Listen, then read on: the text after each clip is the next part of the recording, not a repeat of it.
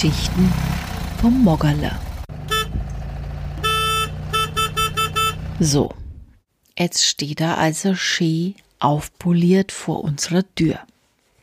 Wir haben zwar zu Marco gesagt, wir wollen nicht groß mit dem Auto rumfahren, weil es ja noch auf seine Nummernschilder und seine Versicherung geht. Aber er hat gesagt, wir sollen uns keine Gedanken machen. Das ist schon alles in Ordnung und das passt schon.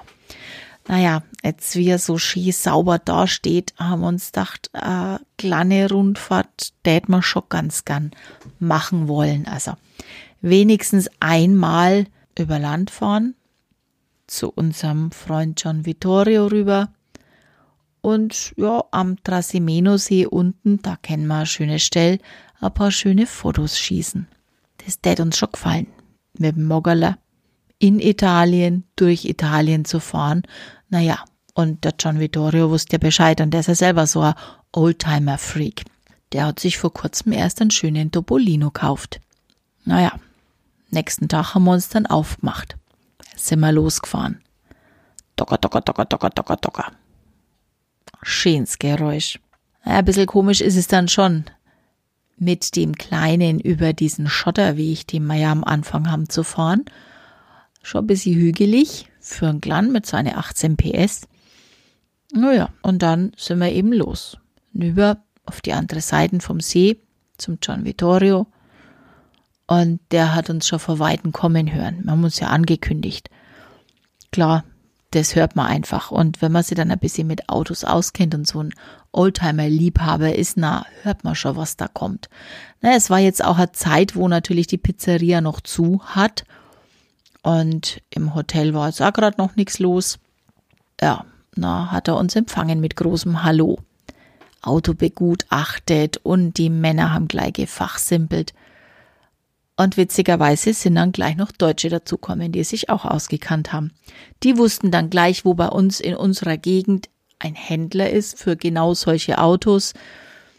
Und so war das ein ganz, ganz spannender Austausch, der meinem Süßen dann schon ein bisschen weitergeholfen hat wieder. Also es war einfach Ski halt.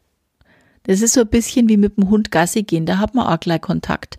Ich habe zwar keinen Hund, aber ich lasse mir's immer erzählen. So war das jetzt da mit dem Auto auch. Naja, nachdem die Herren dann ausgiebigst das Auto begutachtet haben und jede Schraube untersucht haben und keine Ahnung, was ihnen da alles einfällt, haben wir dann noch einen schönen Espresso getrunken auf der Terrazza beim John Vittorio. Noch ein bisschen geratscht, wie sich das halt so gehört in Italien, gell?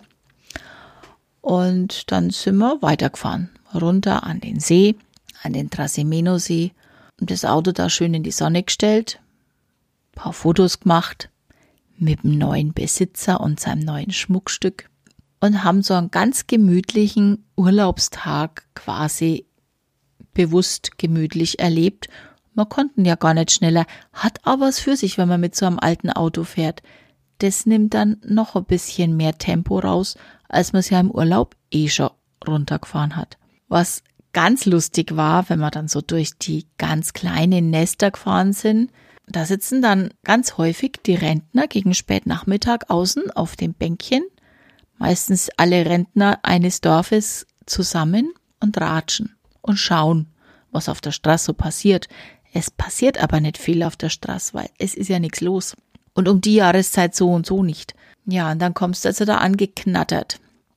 Und auf einmal fliegen die Köpfe alle in eine Richtung und es verziehen sich die Gesichter, die Mundwinkel gehen nach oben, sie strahlen alle. Man sieht richtig, wie sie geistig in ihre Jugend zurückversetzt werden, stupsen sich gegenseitig an und nicken immer so mit dem Kopf, so mit dem, mit dem Kinn zum Auto hin, so, hey, schau mal, schau mal. Und es ist total witzig und ja, winken uns zu und wir winken zurück und es ist einfach, ja, schön. Ich kann es gar nicht beschreiben. Ja, und so sind wir dann halt dort durch die Dörfle wieder zurückfahren nach Castiglione del Lago und dann hoch zu unserem Agriturismo und haben einen richtig schönen, gemütlichen Tag genossen mit unserem Cabrio. Also es ist ja kein richtiges Cabrio, aber dieses Faltdach gibt einen dann schon so ein bisschen ein Cabrio-Feeling. Es ist im ersten Moment natürlich schon unbequem, ne? wenn man diese neuen modernen Autos gewöhnt ist. Aber wenn man da mal ein Stück gefahren ist, dann schätzt man diese, wie soll ich sagen, ungemütliche Mobilität. Ich bin ja in meiner frühesten Jugend auch mit so einem Auto immer mitgefahren und es hat schon was. Es ist schon wirklich ein besonderes Gefühl, auf einmal mit so einem Auto, das nur minimal jünger ist als man selbst, mitzufahren. Und irgendwie ist man auch immer wieder glücklich, wenn man ankommt, weil steckst ja nicht drin. Es könnte ja auch immer wieder mal stehen bleiben. Aber toi toi toi, wir hatten Glück und kamen wohlbehalten und gut wieder bei unserem Agriturismo an. Ja, und da haben wir dann doch mal kurzfristigen Fahrerwechsel gemacht. Also das Zwischengas trotz mir schon noch viel, viel Respekt ab. Und deshalb bin ich erstmal nur bei uns auf dem Gelände rumgefahren. Das ist ja riesig, das geht ganz gut. Und das Blöde ist halt nur, da habe ich halt kein Zwischengas gebraucht, was also weder bergauf noch bergunter geht und sich auch die äh, Geschwindigkeit nicht groß verändert, sondern immer gleich bleibt. Und insofern, ich konnte gut fahren damit, hat sich wunderbar fahren lassen.